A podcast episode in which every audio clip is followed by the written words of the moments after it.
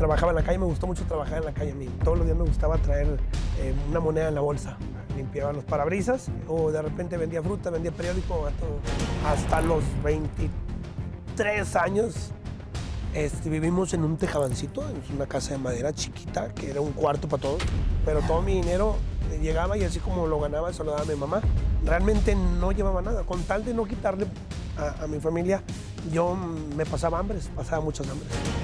Yo tuve novia, bueno, llegué a tener así eh, a- amigobias, tenía, y que no querían andar conmigo porque yo era payaso, o sea, les daba vergüenza. Llego yo a Oklahoma y luego me- estoy yo maquillándome y luego me habla mi hermano, eh, están dejando ir la gente, o sea, ya no, ya no cabe nada en el bar. No, y empecé a llorar, estaba maquillándome y estaba llorando. Y por ejemplo, que ellos, que les de tú que te dedicas a vender perico, que les has dicho así. Bromeando me, me, me sacó como que la pistola, así como que riéndose.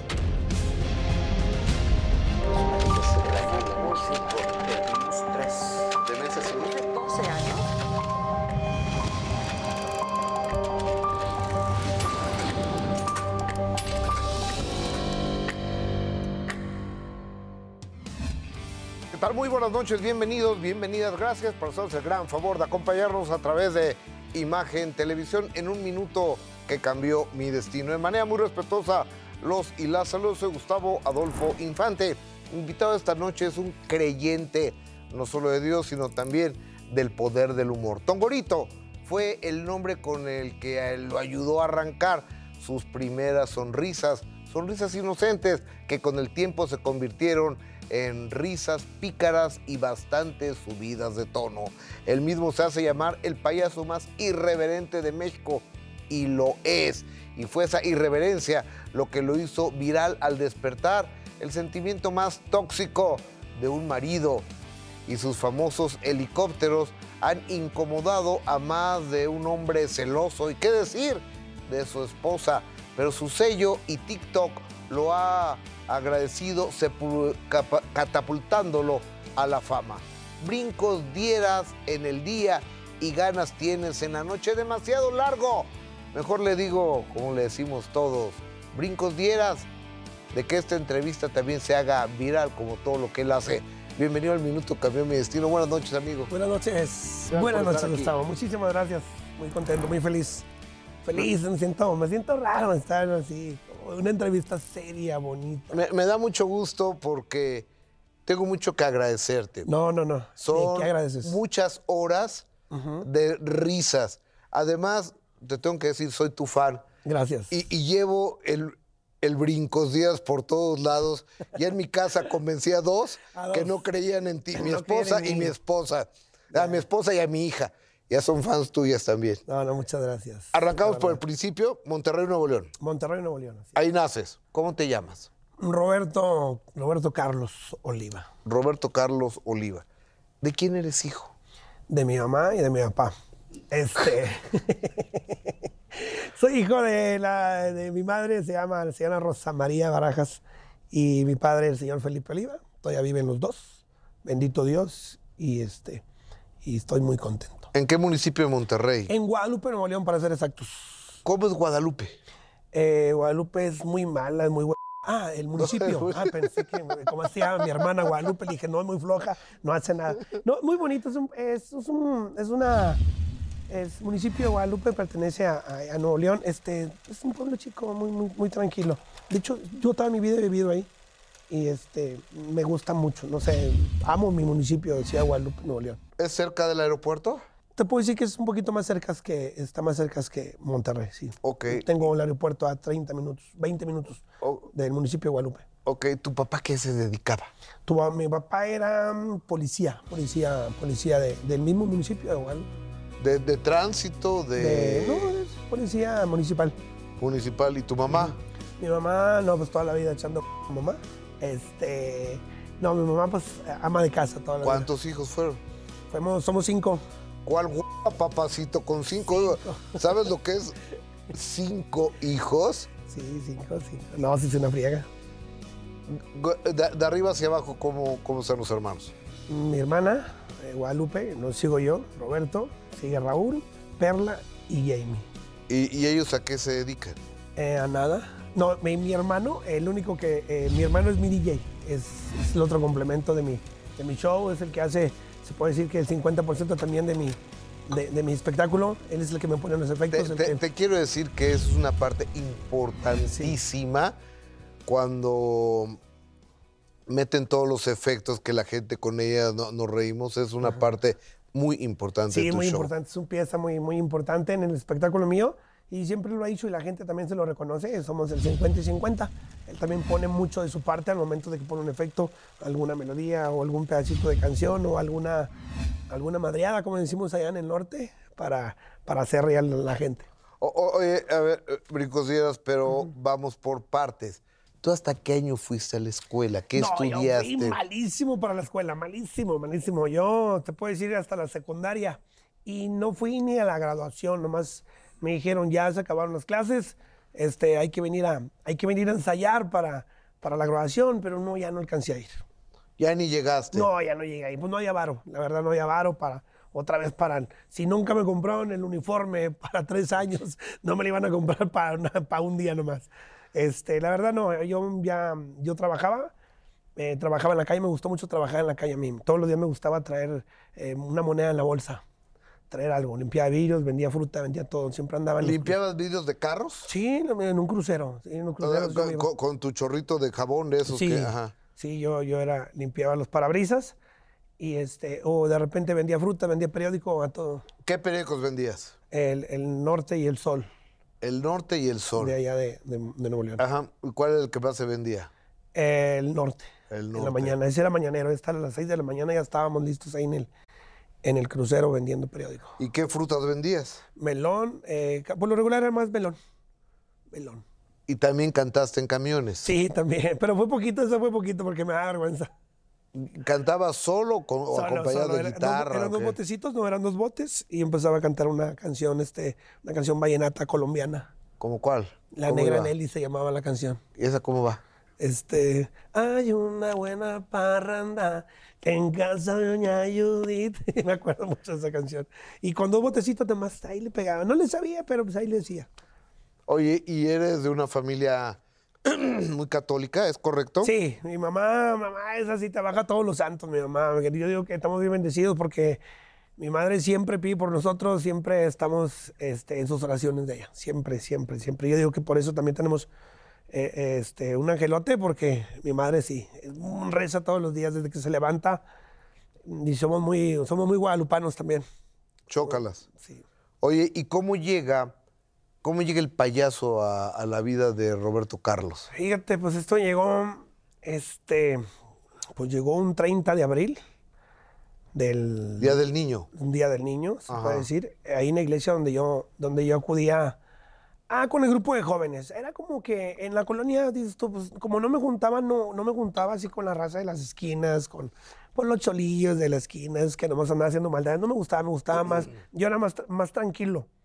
Y mi vida cambió mucho ya de viejo, yo, yo digo, y me descompuse ya de viejo.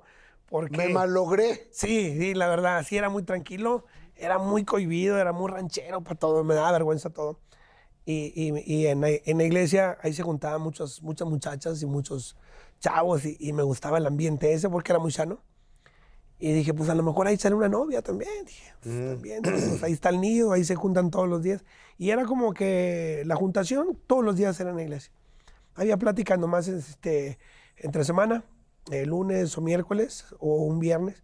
Y este, pero nos juntamos todos los días a Ok. jugar a- o a hacer algo, no sé. A pasar el tiempo. La verdad sí, o a buscar un baile, me gustaba mucho buscar bailes en las colonias. Se escuchaba, se escuchaba música o algo y ahí íbamos todos los de la iglesia y, y hablábamos con la señora del evento, porque el evento era en la calle, realmente. El sonido estaba en la calle y el baile era en la calle y llegaba eh, y pedíamos permiso. ¿Nos da permiso de bailar? Claro que sí. Y alivianábamos la fiesta, o sea, le poníamos ambiente todo, todos Y los... no cobraban ni nada. No, no, pues era una fiesta normal, un cumpleaños y había música. Nos da chance de bailar, sí, adelante. Y bien tranquilo, eh, todo en Santa Paz. Ok, ¿y cómo llega el payaso a tu vida? Eh, llego yo un 30 de abril este, a la iglesia, había el, evento de los niños, del catecismo. Realmente todos los niños del catecismo les iban a hacer un evento. Había una peluca, había un traje, había maquillaje, pero no había nadie quien se lo, eh, mm, pues realmente nadie se quería pintar el payaso, les daba mucha, les daba pena, según había unos amigos que dijo, no, pues yo, yo, yo ese día yo me maquillo y hago unas dinámicas con los niños. Y al momento de ver todo el gentillal de niños adentro de la capilla, porque realmente el evento fue adentro, eh, no teníamos sillas ni presupuesto para, para estar afuera en, otro espacio de la iglesia, las únicas banquitas de la iglesia, una capilla, se llama Nuestra Señora de los Pobres allá en Guadalupe. Y pues el evento fue adentro de la iglesia y, llego yo, ¿qué les falta? No, pues nada más un payaso. Dijo, pues faltan las pinturas, está un traje. Dije, no, mira, yo mero. Y al momento de que me pusieron la peluca y el traje y me empezaron a maquillar, como que me sentí como con más confianza. Fue uno de los minutos que cambiaron tu destino. La verdad, sí. Yo digo que esos fueron los minutos. Y la patadita de la buena suerte, pues yo digo que me la dio Diosito, porque el primer evento que me presentaron como el payaso Tongorito, que un amigo me dijo, Tongorito, sí, bueno, anúnciame así. Bueno, usted es el payaso Tongorito. Y, y mi primer evento y, y las primeras dinámicas que hice fue adentro de la capilla de una iglesia católica. Con los niños. Con los niños. No había albures. No, no, no conocía nada. No había groserías. O sea, no, no había. Una porque no, no, no, no las conocía y albures pues tampoco. Estaba muy pegado yo. La... Yo quería ser padre. ¿Ibas a ser sacerdote? Yo quería. Ok. ¿Qué faltó para que fueras al seminario? Él es Brincos Dieras, es el minuto que cambió mi destino. No sabe lo que nos espera. Vení. Querido Brincos Dieras, ¿y por qué no fuiste sacerdote? ¿Por qué no fuiste al seminario? Yo digo que el, el presupuesto. No, no, no, había lana también para, para invertirle a, a una carrera de, de, sacerdote. En la iglesia, en la capilla donde, donde yo estuve, me empezó a gustar mucho porque yo quería hacer, porque llegó un, llegó un seminarista a hacer sus prácticas ahí Ajá. y una monja. Y anduve con ellos, anduve con ellos este, eh, apoyándolos en, en, en, en sus, sus, prácticas y me gustaba mucho lo que hacían y dije, yo quiero ser como él. Y le empezaba a preguntar cómo se le hace. Dijo, no, pues mira, primero vamos al seminario, entras, el estudio, la carrera y todo. Son 10 años lo que tienes que encerrarte. Te tienes que casar con la iglesia, te tienes que casar con Dios y todo. Y dije, no, pues sí. Nomás que yo decía, sin, yo era muy trabajador, yo aportaba, mucha, eh, aportaba lana a la casa. Dije yo, pero si me lanzo y me voy y me encierro 10 años, ¿qué va a pasar en la ¿Quién familia? va a mantener la casa? Sí, Claro. realmente mi papá sí la mantenía, pero la verdad pues no, no ajustaba. No ajustaba, la verdad. No ajustaba toda mi vida hasta los 23 años. Este, vivimos en un tejabancito, en una casa de madera chiquita, que era un cuarto para todos. Realmente en un cuarto toda mi vida vivimos. Un cuarto y dormían seis, per- siete personas. Siete. ¿En cuántas camas? eran, eran, yo dormía en una camita chiquita y mis hermanos, mis hermanas en una cama y este, y una ya se había casado, que gracias a Dios se fue y ya nos quedó otro espacio un poquito, ya nos sobraban una tortilla cada quien Claro. Y, y un baño para y un baño realmente para todo. ¿Y había agua siempre? Sí, sí, sí, sí. O- oye, so- son cosas muy duras. Sí, la verdad sí, pero yo a mí me gustaba, yo, yo prefería, yo no me quedaba con nada. Al momento cuando yo, yo trabajaba, que me iba a limpiar vidrios, eh, desde bien temprano me salía a las 6 de la mañana, 7 y, y luego me venía a la corre y corre para irme a la secundaria. Nunca hacía tareas, la verdad, fui muy malo para la escuela, fui burrísimo. Tuve puros 5 y si acaso en mis calificaciones vas a ver nomás un 8 que era en educación física, nada más. Ok. Nada más era eso, nada más eran 5, 6, ¿Y le pegabas algún deporte? ¿Te gustaba algún deporte? me gustaba el, no, el básquetbol, de repente ahí le, le hacíamos un poquito. Pero sí me gustaba mucho correr y hacer competencias, todo eso. Pero fui muy malo, pero todo mi dinero llegaba y así como lo ganaba, se lo daba a mi mamá. Y yo me iba sin nada a la escuela, yo no me llevaba nada. O sea, yo no, realmente no llevaba nada. Con tal de no quitarle a, a mi familia, yo me pasaba hambres, pasaba muchas hambres. Oye, y esa costumbre, que es buena costumbre, el ayudar a, a mamá siempre es muy buena Ujú. costumbre. ¿La sigues teniendo? Sí, claro, todavía, sí. Y no nada más con mi mamá, con toda mi familia. Realmente apoyo a, a mucha familia de, de mi trabajo. Hay gente que no lo sabe, pero de aquí comen, de perdido unas 10 familias comen de aquí. 10 familias, porque involucré mucho a la familia. Unas, unas cuñadas me ayudan en mi casa y, unas me lavan, otras, eh, unas en la oficina, unas me ayudan con todo, unos Los esposos también los tengo conmigo, me ayudan ahí a hacer cosas, vueltas y todo. Pues es que yo creo que la gente en la que uno confía y con lo que se siente a gusto con- es con quien más puedes trabajar, ¿no? Sí. Sí, ayudo mucho como quiera a la familia. De repente compro una propiedad y, le digo, me dice la raza, ¿para qué compras, compras propiedades y las prestas? Le dije, pues es que tengo que hacerlo. Compro una propiedad chiquita, que de ahí de baratita, y, y se la presto a una cuñada que le está yendo mal y que está batallando. Y luego, eh, hace poquito compré otra para una sobrina también que está batallando, que se divorció y pues ándale, pues ve, apóyala ahí por los niños, para estar cerquitas de una escuela y, y pues ahí les presto todo. Claro, Oye, pero, ah, pero va- vayamos, re- regresémonos a aquella, aquella primera etapa de Tongorito. ¿Tongorito? Ajá, Tongorita sí me pusieron. De, de Tongorito.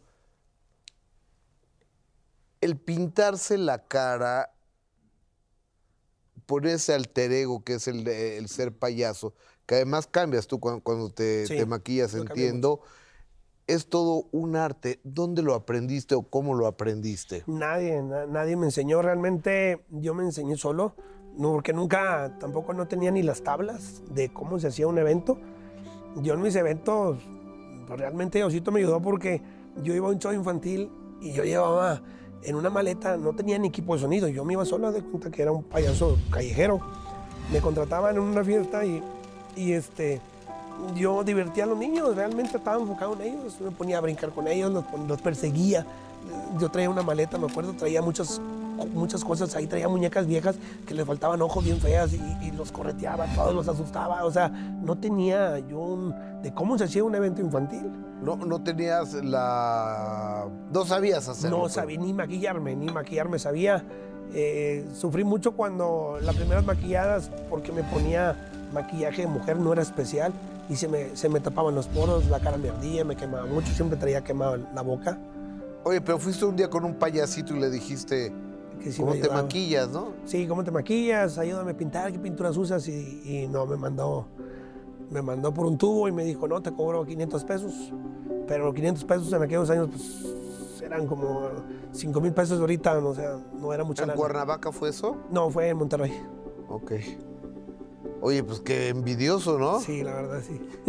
No supe ni quién era, la verdad. Era un payaso que... Eran payasos que se juntaban de esos en las... eh, que hacían plazas Ajá. En, los, en el centro de la ciudad de Monterrey.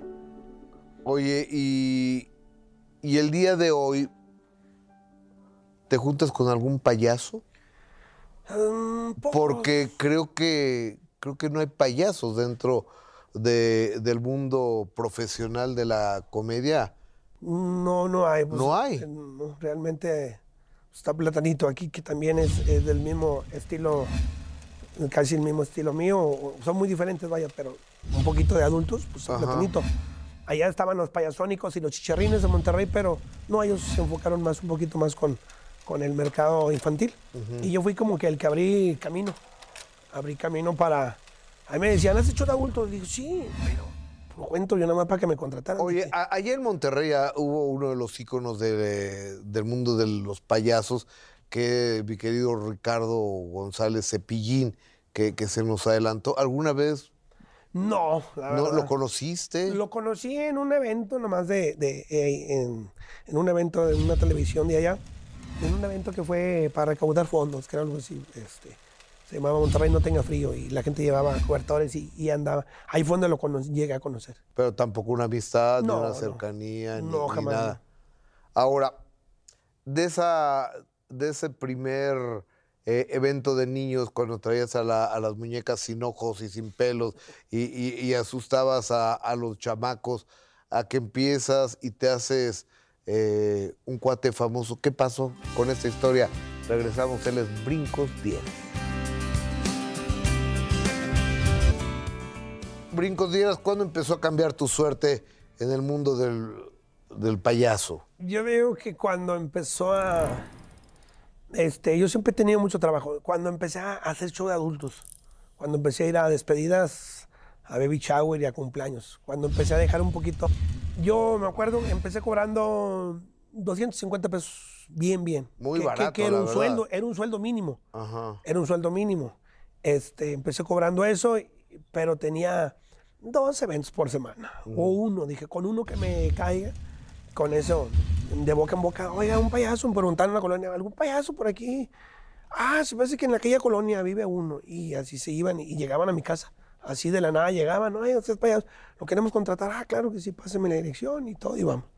Y, y así me, iban a mi casa a buscarme. Oye, Brincos, pero de pasar del mundo infantil, que es un mundo de inocencia, creo yo, a la despedida de soltera que ya con, con más jiribilla, con más alburcito y, y, demás, algo tuvo que haber pasado, ¿no? Fíjate que sí, pero yo digo que casi es lo mismo. Yo, yo hacía como que lo mismo, pero en el de adulto pues ya metía más, era más grosero, más, más maldiciones y decía cosas así, palabras muy altisonantes. Ajá.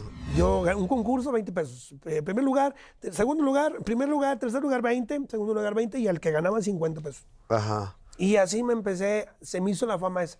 El payaso que regala dinero. Ah, sí, sí, el payaso que regala. Y la gente decía, no, hombre, vino un payaso bien pasado. Pero ¿cómo si el show fue infantil?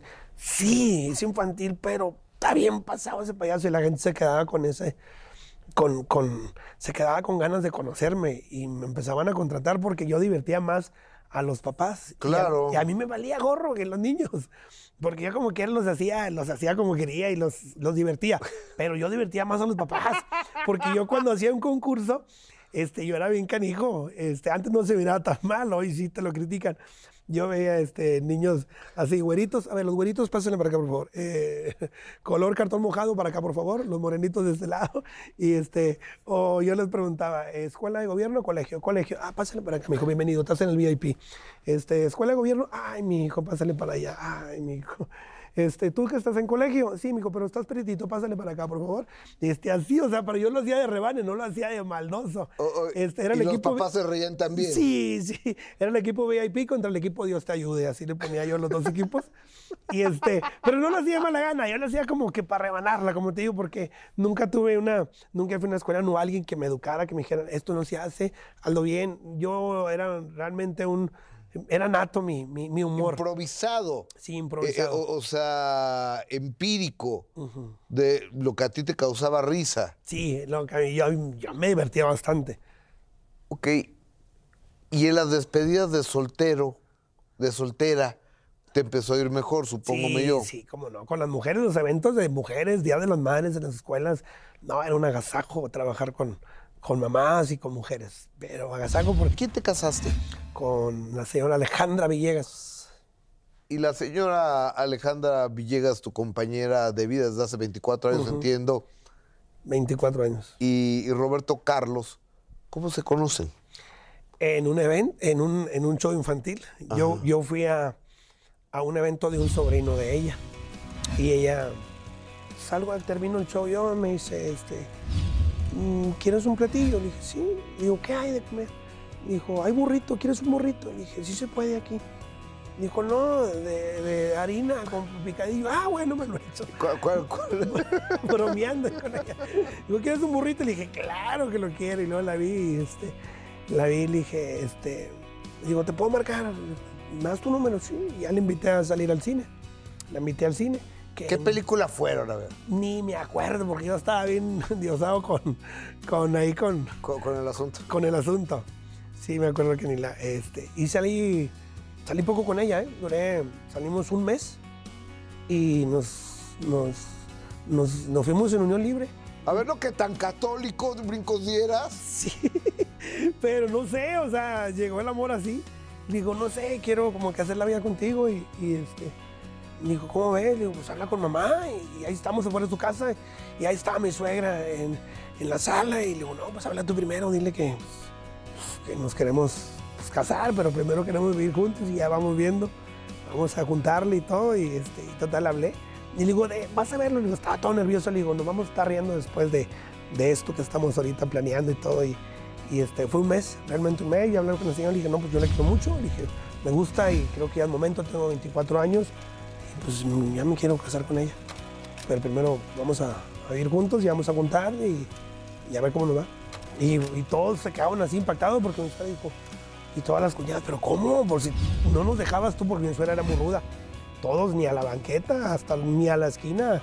Los novios, los otros batallaron bastante para entrar en la familia. Y yo no, dije, eh, con toda la confianza del mundo. Oye, ¿y qué dijo tu suegra de mi hija anda con un payaso. O sea, no es así muy buena recomendación. No, no, como que no. La verdad me veían como que no, no, no. Y yo tuve novia, bueno, llegué a tener así, eh, amigobias tenía, y que no querían andar conmigo porque yo era payaso, o sea, les daba vergüenza. Como que, ay, no, un payaso, qué oso. Y un payaso. Y muchas, muchas mujeres que anduve yo de novio me dejaron porque pues, no veían un futuro en un payaso. Te batearon porque no veían nada claro con un estaba payaso. Estaba bien jodido. Oye, ¿qué es lo que te hace famoso a ti? ¿Las redes, el TikTok, el YouTube, la recomendación de, de casa en casa? Yo digo qué? que el- mi forma de trabajar, mi estilo, fue el que me llevó así, porque yo me acuerdo que yo trabajaba bastante y, yo decía, "Yo un día quiero ser famoso, yo quiero ser famoso. Le dije, pero hay gente que no me, no me lo reconoce, no me lo valora, dije, porque llegaba a un evento y luego, ¿se puede esperar una hora? Mija, es que no hay gente. Dije, mija, es que tengo el tiempo contado y si le aquí me armo una hora, le voy a quedar mal al otro cliente y luego al otro y al otro. Y, y como que no valoraban, o sea, dije, pero algún día, algún día. Y pues en las redes sociales también fueron muy importantes para mí, desde el momento que fui con, con las Chivas, que fue un par de aguas ese, ese video y fue el que me abrió las puertas en México y en Estados Unidos. Sí, porque la, la verdad de las cosas, y, y lo he dicho, hay mucha gente muy talentosa y cada quien hace su carrera o la base de su publicidad. Digo, porque lo que te ha hecho es tu manera de trabajar, no las redes, de, eh, sino tú. Pero hace su promoción de diferentes maneras. Por ejemplo, tenemos un Franco Escamilla, que pues, es un cuate, un- una extracción de, de las redes sociales. La India Yuridia también. También. Y tú también. Sí, me fui, me fui colando en- detrás de ellos, puede decir. Y, este, y de, de repente no me di cuenta y cuando ya de repente ya fui a llegar al boom. El boom, llegué a Estados Unidos y me sorprendía la gente que me conocía. Llegué a Europa y, y se me caían hasta los calzones cuando fui a Europa. Cuando llegué a un evento, por decir, en España, y yo, eran 70 gentes, pero dije, pagaron por venir a, ¿A verme". Europa? Sí. Yo no sabía esa parte, fíjate, por más que investigué, esa parte no la sabía. La primera vez que va a Estados Unidos, uno pensaría que pues va de espalda mojada, ¿no? Que se, va, que se cruzó el río Bravo a nado. Con esa historia regresamos. Él es Brincos Dieras. Brincos Dieras, las chivas rayadas del Guadalajara, ¿hace cuántos años fue eso? ¿Cuatro años? ¿Tres años? No, tiene más, pero como unos seis años, calculo. Seis años. ¿Te, te contratan para llevarles un show sí, a ellos? me contrata Alan Pulido Ajá. y el señor Molina, Ok. que ellos estaban jugando en... Te vuelo de Guadalajara a Monterrey en la noche, acabando el evento, te vas, te llevo al aeropuerto para que llegues a tu evento. Dije, sale, digo, "Va a estar muy correteado, nunca lo he hecho, pero vámonos. Y fui y este, me lo dijeron estos canijos, ya me conocían cómo era de bien carrilla, porque Pulido ya me había visto en Monterrey en eventos de pura raza, así, en, en eventos de, puro, de puros, puros chavos y el, el desmadre que traía y todo. Y me dijo, eh, aquí igual, compadre, tú bañate con todos, bañate, machín, tú dale, estamos pagando, tú dale. Friégatelos a todos. Sí, friégatelos a todos, sí, este. Y yo como no conozco, no sé fútbol, la verdad, no soy muy, no soy muy apasionado. Pero este, preguntaste los nombres de menos, ¿no? no, nada, no. Al que llegaba a conocer que porque veía la selección, porque había dos tres seleccionados ahí, este, pues sí les puse casa. Pero los demás, no, me los comí con ganas. ¿Esos videos te llevan a Estados Unidos? Ajá, sí. ¿Cuál fue la primera ciudad donde te contratan en Estados Unidos? Es más, la primera vez que vas a Estados Unidos. Fue en enero, fue en 15 de enero en, en Eagle Pass. En Eagle Pass, me acuerdo. Este, ahí fue el primero. Ahí era pandemia todavía. En México estaba, no había, no había eventos. Los eventos estaban parados en México. Allá estaban al 50, al 50 la capacidad. Y este, llegamos ahí a un sanoncito y nos fue. Ah, no, miento, perdón. Oklahoma. Llego yo a Oklahoma. Este, yo iba todo nervioso. Yo manejé de Monterrey a Oklahoma en carro. ¿Cuánto es? Eh, son como unas 15 horas, 16, manejé. Este, yo solo, yo no traía DJ. Eh, pues, digo, no, tuvo bien bendecido todo porque digo al, le digo al empresario, le digo, es que ocupo mi DJ. porque es que me pone la música el que alegra todo? Me dijo, pues déjale, meto la petición. Y su visa se la dieron. Tuvo su, mi hermano tuvo que ir, por decir, un, un miércoles. Y el jueves, que bueno, ya en camino, le dieron la visa. De un día para otro, sí. Y en Monterrey no tuvo entrevista, fue todo bien rápido. O sea, dijo, nunca pasa eso, a nadie le van a dar la visa de un día para otro. Claro. Y, y lo volamos a él y yo iba en el camino. Y ya cuando llegamos allá, voló a San Antonio, ahí lo recogí y no, nos fuimos en, en, en Oklahoma, llego yo. Digo, déjame, te dejo en el evento yo me voy al hotel a pintarme porque ya era bien, ya era, ya íbamos con, con el horario encima. Con el tiempo. Sí, y luego le hablo, ¿cómo estás? Y luego mi- estoy yo maquillándome y luego mi esposa, este, quisiera estar ahí contigo, apoyando, y no sé qué, eh, y, y motivándome, ay, bien padre. Y luego me habla mi hermano, eh, están dejando ir la gente, o sea, ya no, ya no cabe nada en el bar. No, ¿cómo? O sea, yo dije, si van 20 gentes, 30, me vengo feliz. Porque manejé 16 horas, no veía nada. Dije, para que vengan a... Dije, si van 30 gentes, voy a ser feliz, me voy a Claro. venir contento. Dije, porque es mi primera vez. Y lleno el lugar. Y la gente estaban... Ya no hay lugar, no hay lugar. No, y empecé a llorar. Estaba maquillándome y estaba llorando. De la emoción y de, de- de todo. Me- se me juntó todo. Lo que me decía mi esposa, con lo que me está diciendo mi hermano y con todo. Es una emoción grande. Oye, y entraste a partirles la madre a todos. todo, sí. Ya después del primer evento agarré confianza porque fue en Oklahoma y luego nos fuimos a, a Dallas. eh, nos fuimos a Dallas, Texas y este, ahí tuve también dos llenos. También dos, dos, dos llenos, o sea, fueron tres solados, los primeros, mi primera gira. Y no, pues me viene bien chuflado. Oye, al principio te transportabas en camión, al principio a pie, porque era ahí Sí. por la colonia en o pedía Guadalupe. carros ¿no? prestados a los amigos, prestaban los carros. Luego seguramente en camión o carros prestados. Hoy, ¿cómo te transportas? En avión. Ok, con esa historia, con esa historia regresamos. Él es Brincos Diera 10 el minuto que cambió mi destino. Venimos. Oye, Brincos Diera, andábamos, estabas platicando de transportes. ¿En qué te transportas? ¿Qué carro tienes? Ahorita tengo una Mojave, un Jeep. Me gusta mucho los carros. Ese es tu carro. Es mío, ¿Y ese cuánto vale? un millón y medio. Y es el que tú Ajá. usas. ¿Qué uso? ¿Y el, tu primer carro cuál fue? Era un, eh, era un, Vali- era un Valiant 77. Un Valen 77. 77. Cuatro puertas. Cuatro puertas. Seis cilindros. Sí, este, no tenía amortiguadores. eh, le puse unos barrotes por- y ahí pegaba el carro, me acuerdo. Ok. Porque estaba, estaba, bien, estaba bien fregado el carro, pero ese, en ese me movía. Eh, eh, en ese te transportabas. Sí. Y me lo acabé el carro realmente porque no sabía nada de mecánica y nada más le echaba gasolina, nunca le eché agua. Se me calentaba el carro y luego empezaba a tirar agua y este, le echaba chile en polvo, le echaba ¿Por qué chile en polvo? para que se taparan las fugas del radiador. le echaba chile en polvo y huevo también le llegué a echar huevo al radiador para que tapara las fugas. Qué, qué bello. Oye, a ver, si algo caracteriza al payaso más irreverente de México es que pues, se mete con el público y el público es feliz Ah, sí, metiéndose contigo. Yo quisiera saber cuál es la reacción de Alejandra, tu señora esposa. Es, eh, de- sí, un poquito. De repente sí se. Antes se enojaba mucho. Porque sí era muy como que yo era el, que me- el, el- el bañado con las, con las chavas, me decía. Que yo era el que andaba ahí de caliente. ¿Y no? este, sí, pero, pero digo, pues es el. Le digo a mi vieja, es que es el personaje, no, no es mi personaje. es, que tú eres de caliente. Le dije, sí, le dije, pero. Pero pues es el show, le dije, es como una novela, ¿a poco eh, se está besando una escena de cámara una novela y a poco va a llegar a la casa y le va a reclamar el, el esposo de la actriz o del actor? Pues van a, no, no van a durar, le dije, no, eso tú como un trabajo. Y de primera así como que le empezó a valer. Y ya de repente vio videos, una vez te digo, de un video donde beso a todas las que subí, beso como unas ocho en el En la boca. En la boca. ¿De lengüita? De piquito, no, piquito, piquito, Ah. nomás piquito. Eh, piquito ahí porque las chavas, dos que se subieron, eran de un, de un table.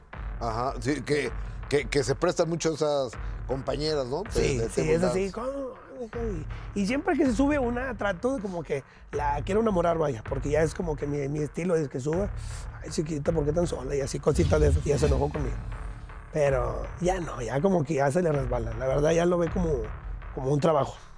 O- oye, y, y si fuera al revés, tú pues, también lo verías como la chamba No. comediante, ¿no? Si, si Es que está difícil cuando lo ves del otro lado. sí, está, ay.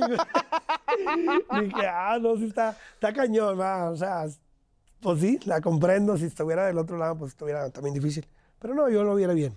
Oye, ¿alguno de tus hijos, cuántos hijos tienes? ¿Dos? Dos. ¿De Dos, qué edades? Dos. Mi hija tiene 23 años y mi hijo tiene 18. Va a cumplir 19, bueno, 19 ya. ¿Alguno por la comicidad? No, hombre, nadie. Ni uno de los dos. O- o- oye, ¿cuántas personas trabajan directamente con Brincos Dieras? Ahorita ya con la oficina y con todo son unos 10 personas más o menos.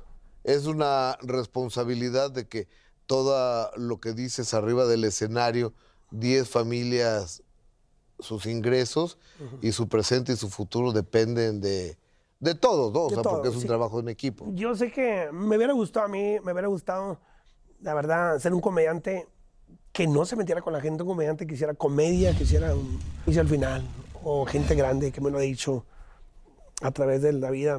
De repente me llevan al escenario, me dan un rosario, señoras grandes. Diosito me lo bendiga, gracias. Yo estuve muy enferma y usted me sacó de, esa enfermedad. Le digo, ¿cómo la saqué yo? Mucha gente me dice eso. Mucha gente todos los días tengo comentarios de que gracias a ti salí adelante. Gracias a ti me eh, le eché ganas a la vida, gracias a ti viendo tus videos me ponía feliz y, y hay gente que la verdad la ayudé a salir de, un hueco, a lo mejor con, con un- una forma de, de comedia muy, muy, muy grosera o no sé cómo lo vea la gente, muy, muy fuerte, pero hacía reír a la gente, o sea, la gente todo- mucha gente, ayudé- he ayudado a mucha gente y hay gente que todavía ni sé que también está pasando por momentos difíciles de ansiedad o algo y ven mis videos y, y empiezan a salir. Yo me río mucho, me río mucho, mucho, mucho. El, eh, un amigo mío, Pepe Magaña, que es un que me dijo que te había conocido en Las Vegas, Sí, sí, sí. eh, por cierto, eh, hizo la Semecienta, La Cenicienta de eh, Monterrey, Regia, sí. a- ahí en Monterrey. Entonces le digo, y ya sabes, uno siempre quiere ser productor, ¿no? Entonces le digo, oye, el Brincos Dieras, llévate. Dice, Gustavo, es impagable lo que cobra el Brincos Dieras. es, es- es, eh, es- y me dijo lo que él dice que, que cobras tú. ¿Eres el mismo ahora que eres una persona de una posición que te lo has ganado, que no te lo han regalado, ni eres político, ni te has al pueblo? Ajá. Me gente, pero al pueblo no. Pero no al pueblo. Ahora que eres rico a cuando eras humilde y pobre, Yo soy el mismo, sigo teniendo las mismas amistades. Eh, como que te sacas de onda, porque empiezas a, a ganar, empiezas a ganar y lo saco, y ahí tengo, y luego de repente como que ya no te sabe. Porque antes ibas a, a un, a un tianguis o algo, comprar, ¿cuánto lo menos, compadre? No, es lo menos, bájale a los tenis y bájale unos 100 pesos, 200 y me animo. Y llega un momento que llegas a una tienda y quiero esto este, va, no importa, quiero este y quiero el otro, ya no te fijas, ya nomás, quiero esos tenis, pásame esa bolsa. Mi amor, ¿qué quieres? Esa bolsa me gustó, bájale esa bolsa, bájale esto", y pues ya, o sea, pagas y ya, o sea, como que no te sabe ya tanto así. Eh, eh, y de repente, hace un tiempo, como que me, me agüité. Y dije, ah, como que, como que no me está sabiendo lo que trabajo, el dinero, como que como que le pierdes ya un poquito de, de cariño. Y yo veía de repente, me bajo el escenario y luego bien trofado, la gente bien feliz, y luego checo mi face, y, y luego veo mi- mis amigos de la infancia en su casa, en una casa de Infonavit, con carne asada, una bocina y pasándole y tomando chévere, disfrutando la vida bien. Dije, y uno, te bajas del escenario y ya, se acabó la magia. le dije. Y aquí todos mis amigos ¿te que ganan. deprimes a veces cuando, cuando pasa eso? Este, quisiera estar ahí, quisiera estar también disfrutando de eso. Pe- Pero, o, o sea, pero la depresión con, con, Sí. con la bolsa llena está Sí, más no. leve, ¿no? Sí, o sea, sí, o sea, cuando, sí hay, la- o sea, pero cuando tengo mis escapaditas, sí, yo me agarro, yo agarro monte, me gusta, yo soy feliz, tengo un, tengo uno, tengo una propiedad allá en- de, saliendo a las, a las, a las, ¿cómo dicen? A las orillas de, de Monterrey, allá en Montemorelos tengo un terreno. Donde yo. hay, hay osos ahí. Eh, no, de osos por ahí en Monterrey, ¿no? no, no, no, no, allá, de aquel lado, Montemorelos no, para aquel lado no. Ok. Ahí donde yo vivo sí hay, porque es el Cerro de la Silla, yo vivo en el Cerro de la Silla. Ahí sí tengo, detrás de mi casa salen como 10, 20 jabalís. Jabalís, dice mi hija, así les llama a mi hija, mi nieta. Los jabalís. Y no son peligrosos, perdón mi ignorancia, ¿no? No, O sea, no, es- Así que este cuate convive con jabalís No, diario, no, ¿no? fíjate, hasta les pongo agua, de repente ahí me da cositas. Dicen que no hay que alimentarnos. En la colonia dice que no alimentar a los animales. Sí, he visto coyotes, he visto eh, zorros, zorras y todo ahí. Hay de todo. Esas son las vecinas. Oye,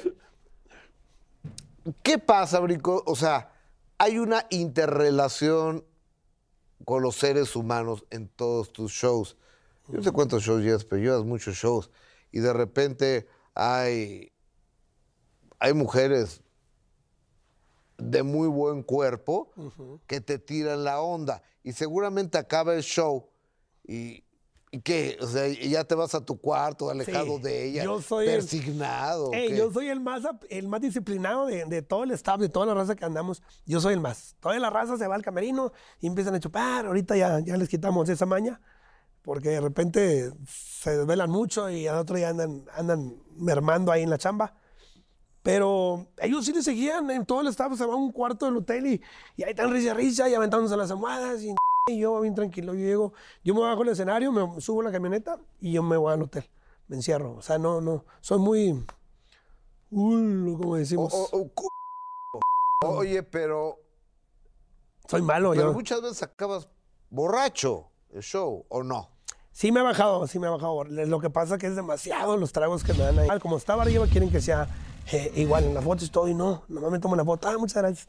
Gracias, gracias. Y ya, tranquilo, vámonos. Eh, y, Me- y me apago. Es que así me, así me ha tocado conocer a, a mucha gente, que, a muchos, a, a todos, que finalmente termina la chamba y ya no son albureros, ya no dicen groserías.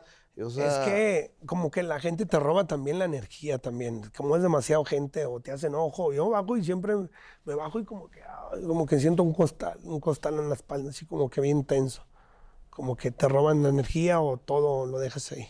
O- oye, y, y ahora va- vamos con, lo- con los señores.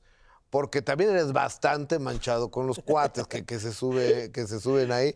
O sea, yo, yo desde mi casa bien te digo, put, si un día voy a un show del brinco, yo no me subo. No, no pero de, fíjate. de güey me subo. Pero hay gente que paga un boleto, eh, este, pero quiero mero adelante. Me acuerdo cuando iba yo a, lugares, a, ba- a bares, a barcitos de comedia. La gente pedía, compadre, pero quiero una mesa para enfrente para que madre mi vieja, para que madre al, al compa que voy conmigo y todo. O sea, la gente pagaba boletos para que yo mero enfrente. Cuando eran shows privados, sí se me escondían. Se me escondía, la gente se ponía mero atrás. La gente se ponía mero atrás. Y le dije, buenas noches, y, una mesa sola enfrente y toda la gente mero atrás. Dije, ¿qué p llegaron los de esta mesa? o qué?" Dijo, no, no. Y el papá, el, el festejado, no, te tuvieron miedo. Le dijo, no, que no saben que ahora voy a empezar de atrás para adelante. y no, empezaba de atrás y empezaba la madreada. Y este, y, pero ahora la gente paga por, por estar menos enfrente. O- oye, y, y nunca ha habido un cuate que se enoje por lo que le dice a su mujer? Yo digo que sí, sí hubo, sí hubo, pero cuando hacía eventos privados. Porque una vez, este, en un evento privado, yo ah, llego, cumpleaños la señora, y llego al evento y, y el vato- y lo vi yo, es que yo tenía un ojo, un ojo bien cabrón, o sea, como que tenía una psicología muy... Yo veía a la gente y ya sabía lo que traía. Y, y hasta hice llorar, una vez hice llorar a una señora, me dio bastante vergüenza. Pero yo lo dije porque me nació. Le dije, te veo triste, mija. No importa, le dije, aunque ese c esté en la p cárcel, mija, aunque te haya engañado, aunque te haya golpeado, pero ya está en la cárcel, no te preocupes, tú sigue tu vida. Pero se lo dije nomás así como frase mía O o, sea, algo. se te ocurrió. Se me ocurrió. Y empezó a llorar. Y sí, el marido le había golpeado y el marido estaba en la cárcel. Pues se lo adiviné, no sé qué me pasa a mí. La- llegué, a, llegué a decir muchas, muchas este, cosas reales en los, en los shows. De cuando iba ¿No al show. te das algo de evidencia? No sé, no sé. Yo llegué a decirle, este, ¿quién cumpleaños? Eh, ay. Le digo, bueno, ¿qué pasa tu mamá? Le digo, ay. Le digo, y también tu padrastro, pero yo le decía de broma. Y sí, y sí era su padrastro, y, y ahí venía ahí. y Me da vergüenza, me da pena. Me da, una vez, a un, a- me acuerdo al esposo de una, de la que me contrató, este, le dije, le puse Larry, la arrimado, el mantenido, y, la y, y le empecé a aventar, y, la, y se cagaron de risa los hermanos de ella. Le dije, no, mi compadre, no, este güey de volada se ve que le dieron casa y la vieja tiene billetes y el suegro lo mantiene y, le- y los cuñados que risa, güey. Ya cuando termino me paga el vato me dice, eh, neta, ¿quién te dijo, güey? ¿Quién quién? ¿Por qué quiero poner unos chingados? Pues, ¿quién te dijo? Dije, no, güey, no, a mí me nació decir eso. Dijo, no, ¿quién te dijo? Porque alguien te dijo algo, porque todo lo que dijiste fue verdad, güey. Y al chico gustó esta p Dijo, yo te voy a pagar porque tú hiciste tu jale, pero ¿quién te dijo? Alguien te dijo. Fue un cuñado, dime, pasé esa ahorita. Dije, no, güey, yo lo vi, me nació decirlo. y, o sea, llegué a, a, pisar callos, muchos callos, porque le atinaba mucho. Le atinaba mucho y a veces. Pero yo lo decía de manera bien, porque le miraba los ojos y yo a veces le digo, te este, pasó esto y esto a ti, mija, porque te veo en tus ojos así. Ah, dije, pero ya, después de la. Después de. Por culpa de este no la llevamos todos, tú hagas su vida, usted si ya está divorciada y si está divorciada, güey. Y así, o sea, no sé, se me daba mucho, pero como yo lo, como lo hacía muy seguido todos los días, lo, lo hacía, lo hacía, pues ya como que, como que eso ya para mí era muy fácil. Y yo veía unos ojos de alguien y ya se, ¿verdad? Y veía al que estaba enojada, le dije, no, mija, y le decía, no te triste, mija, usted aliviánese, viene un show. Y, le decía, y les empezaba a decir cosas y sí, se ponían así como que, ¿qué onda? ¿Quién le dijo? Oye, Brincos, señores que se dedican al negocio del narco, no, te, no van a llegar con el CURP a, a contratarte, ¿no? A ver, este es mi CURP, mi RFC, y soy, me dedico a esto pues tú vas donde te contratan, ¿no? No, y a veces no, a veces, a veces no te avisan. Sí, hemos, me, me, ha tocado. Un... Nunca te van a avisar. No, nunca te van a avisar. Este, sí llegué a ir, hubo un tiempo que sí llegué a ir. Estaba hablando hace más de 15 años, eh, iba, me hablaban. Este, oye, este, una piñatita, payaso, una piñatita, cumpleaños del niño. Era como que así me decían, eh, cumpleaños del niño, ya está la, ya está la piñata, no me falta el payaso. Este, déjese venir. Este, ya sabe dónde mismo. Y este, y me ponía todo nervioso. Y yo decía, ¿por qué no se llevan a Oscar Burgos? ¿Por qué no se llevan a, a, otros comediantes que sí la rebanan? ¿Por qué a mí? Al Zagar. Al Zagar, a todos. Dije, ¿por qué a mí? Dije. Al Mike. Al Mike, porque eran, eran más famosos ellos que yo, pero yo era de barrio, no era todavía muy conocido. Todavía no estaba fuerte en redes, porque todavía no había redes sociales. Sí había, pero no, no, no tenía el, el boom. Y, este, y me hablaban y ahí todo nervioso. Y yo estaba desde las 9 de la noche y a mí me metían como hasta las 3 de la mañana. ¿Y estabas ahí? Sí, ahí esperando. Ahí estaba afuera del salón, esperando el carro. Y hasta que me decían ya. Y, y, este, ya entraba. Y yo, yo me iba mucho porque siempre eran, eran 15 personas y como 20 de la vida galante, muchachas. Ajá, y yo me iba con esas, con esas, y las, con esas empezaba yo a agarrar un poquito de confianza con ellas. Ajá. Porque pues eran, algunas ya las había visto en otros eventos y pues, pues como que venían de Monterrey también a trabajar ahí al evento y empezaba a madrearlas a ellas. Y ahí de repente empezaba a madrear así. Pero si hubo... O, y, y, y alguno, digo, no conozco, pero me quiero suponer que algunos han de ser de de poco aguante, ¿no? Sí. De mecha corta. Nomás una vez me pasó que sí. Pero bromeando, bromeando me, me, me, sacó como que la pistola, así como que riéndose. Pero porque me dijeron a mí, eh, tírale mira, a este, a este güey, este. Pero me, el que me iba a pagar, me va y me saluda. Y dice, eh, te encargo este, te encargo este güey. Carga la, la mano. Porque este es bien toda la raza aquí. Pero cárgale, güey. Dale. Oye, y, y, y por ejemplo, que ellos que les dice tú que te dedicas a vender perico, que les has dicho así? Mm, a veces, sí, como que. No, pero fíjate que casi no se habla mucho en, en, los de temas cuando voy con ellos, ¿no? Les hablo más de morritas y de que, pues muy acá, güey, traerles pistola y tal, pero como que llegas a la casa y te la pel, tu vieja se la pellizcas, güey, como quiera te traen al puro p. Sí, porque como quiera hacer lo que sea, todos están casados. Claro. Todos tienen su mujer, todos tienen hijos. Y, pero los veía bromeando y la raza les gustaba mucho el tipo de comida. Pero no, yo trataba también de, de evitar. Y, pero había raza que sí le gustaba, por más de que, que, que, que sean, eh, que trabajen en, en, esa empresa, como quiera ellos se divertían porque era como una salida para ellos también, estarse claro. riendo porque pues, siempre este, es un trabajo muy difícil. Y, este, y llegaba una rebanal y pues también te aceptaban todo lo que les decías, se dejaban, se dejaban querer. Oye, ¿y por qué dices que hace 15 años ya no los aceptas, ya eres más selectivo o ya no te llaman? No, ya no, ya no me, ya no me llaman. ¿Ya se, se perdió eh, el contratarlo porque apareces de, porque eres famoso o qué? A lo mejor sí, no sé, pero ya no, ya no dejé de ir. O ya no, ya no llevan. Oye, y, y por ejemplo con, ahorita mencionaste a Burgos. a que le mando un saludo cordial. ¿Vive todavía? Burgos, sí, Ah, como no, tiene una esposa muy joven que parece su nieta.